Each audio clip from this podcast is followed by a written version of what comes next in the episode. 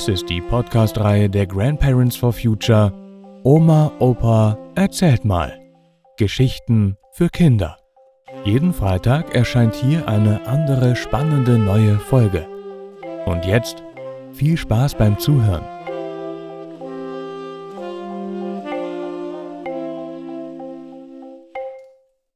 Der Ärger mit dem Weihnachtsbaum. Mit dem Weihnachtsbaum gab es schon immer Ärger, soweit ich zurückdenken kann. In meiner Kindheit. Da versuchte mein Vater mit großem Eifer, schwitzend und schimpfend, den Weihnachtsbaum in einen großen Metallständer zu bringen. Der musste dafür gerade abgesägt werden und dann die Schrauben gleichmäßig an allen vier Seiten angezogen werden. Nun, mein Vater war kein Handwerker. Auch nach vielen Versuchen, der Baum wurde vom wiederholten Absägen immer etwas kürzer, war der Baum immer noch schief. Der Baum wurde dann einfach für steht jetzt gerade erklärt. Eine Anmerkung oder Kritik an dem schiefen Baum verkniff sich jeder in der Familie. Als Familienvater. Aber bei mir war es später, als ich dann auch eine Familie hatte, nicht besser. Auch ich war nicht der große Handwerker und so war das Einstielen des Baumes eine Qual für mich. Wieder dieses gerade Absägen, das partout nicht klappte. So wiederholt sich manchmal das Leben. Aber das war noch nicht die richtige Geschichte, die ich erzählen möchte. Im Zivildienst.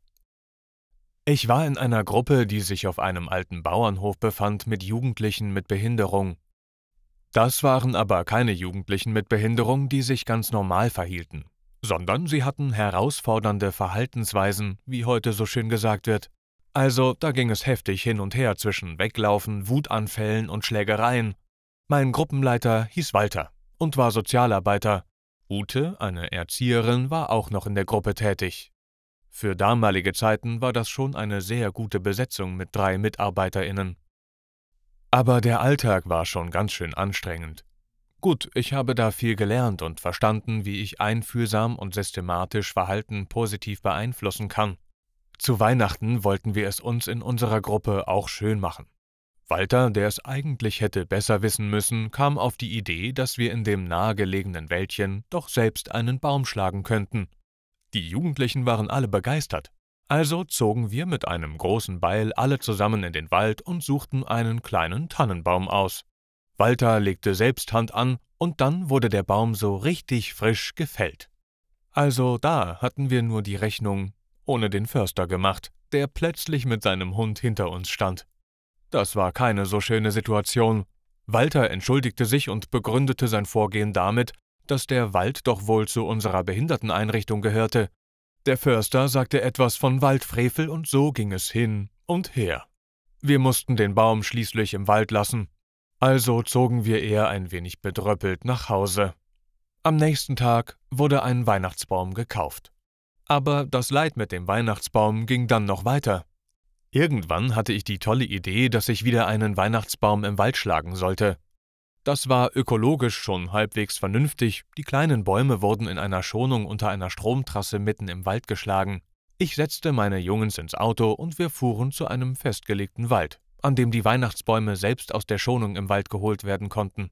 Eigentlich war die Situation ganz schön. Es lag ein wenig Schnee und die Jungs fanden es ganz toll, dass sie jetzt selbst einen Weihnachtsbaum schlagen durften. Wir fanden auch einen Baum und da wir einen Kombi hatten, kam er hinten auf die Ladefläche. Aber wie das so ist, ich als ungeschickter Autofahrer rammte ein anderes Auto beim Rückwärtsfahren, als wir gerade aus dem Wald herausfahren wollten. Anstatt jetzt zu Hause freudig den Baum aufzustellen, mussten wir erstmal den Versicherungsschaden klären und meine Jungs schimpften frierend hinten im Auto. Also fuhren wir wieder bedröppelt nach Hause. Jetzt hatte ich endlich die richtige Idee. Im nächsten Jahr kaufte ich in der Gärtnerei einen Weihnachtsbaum mit Wurzeln im Topf. Dabei blieb es. Der musste nicht mehr eingestielt werden, der musste nicht im Wald gefällt werden, der stand auch noch ganz gerade im Topf. Jetzt war endlich Schluss mit dem Ärger über den Weihnachtsbaum. Und ökologisch war das endlich auch besser. Der Baum wurde im Garten eingepflanzt, das geht, wenn du das sorgfältig machst. Und so entstand im Eingangsbereich unseres großen Gartens eine kleine Tannenschonung. Bäume pflanzen statt Bäume fällen. Das passt auch besser zu Weihnachten.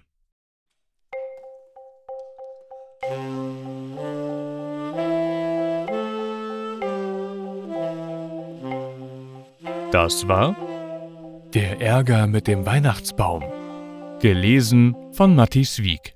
Vielen Dank fürs Zuhören und bis nächsten Freitag.